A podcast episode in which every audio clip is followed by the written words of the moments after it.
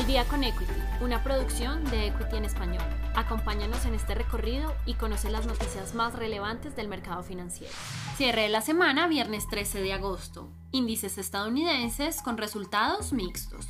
En los últimos días de la segunda semana de agosto, los índices bursátiles estadounidenses presentaron comportamientos mixtos después de conocerse el incremento del índice de precios al productor con niveles de hasta 7.8% en 12 meses. Los resultados mixtos de los índices bursátiles están siendo presionados por los datos de inflación estadounidense. Además, los inversionistas se encuentran en una incertidumbre sobre los posibles planes de reducción en la compra de activos de emergencia por parte de la Reserva Federal y ante un cambio de política monetaria inminente.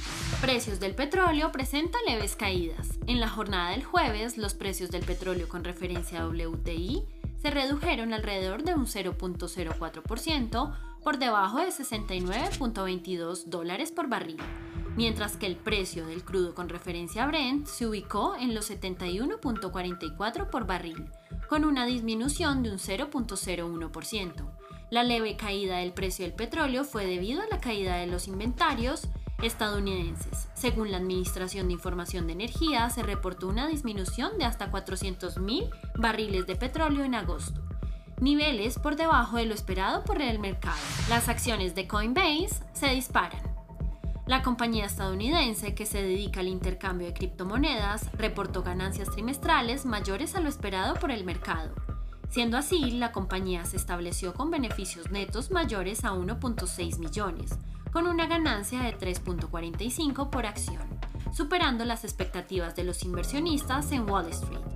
Además, la directora financiera estableció que la compañía continuará expandiéndose a mayores clientes institucionales, por otro lado, la empresa se enfrenta a presiones regulatorias gubernamentales, que podrían disminuir sus ganancias adquiridas.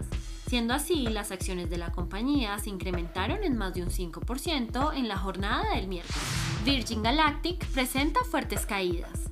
La compañía estadounidense de vuelos espaciales ha presentado un gran desplome en la cotización de sus acciones en más de un 13%. La caída de la acción fue debido a la reducción de la calificación de sus acciones por parte del gran banco multinacional americano Morgan. Siendo así, la analista del banco señaló que la acción se encuentra sobrevalorada. En consecuencia, muchos inversionistas decidieron vender las acciones, presentándose así pérdidas para la compañía. Mercados chinos pierden inversiones. Los mercados de valores chinos han presentado una disminución de inversión, donde su atractivo de inversión es cada vez menor. Este comportamiento se presentó como respuesta a las últimas regulaciones que ha tomado el gobierno sobre los sectores tecnológicos, propiedad y educación. Estas nuevas medidas de regulación continúan marcando nuevos marcos legales, ya que líderes de países publicaron un documento este miércoles donde afirman que China pronto redactará nuevas leyes sobre seguridad nacional, innovación tecnológica, monopolios y educación. Dólar no soporta los 4 mil pesos.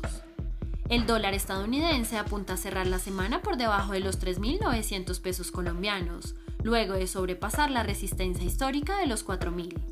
Este comportamiento se presentó como respuesta al anuncio de la compra de ISA por parte de Ecopetrol y ante la entrada de capital en moneda extranjera para realizar dicho negocio. Eventos relevantes para la próxima semana. El martes 17 de agosto se espera conocer las ventas minoristas de los Estados Unidos y el discurso del presidente de la Reserva Federal junto a la decisión de política monetaria por parte del Banco Central de Nueva Zelanda.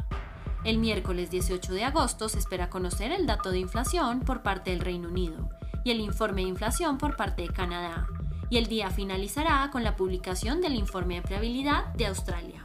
Si te gustó este episodio, no olvides seguirnos, compartir con tu red y escucharnos todos los lunes y viernes de apertura y cierre del mercado financiero.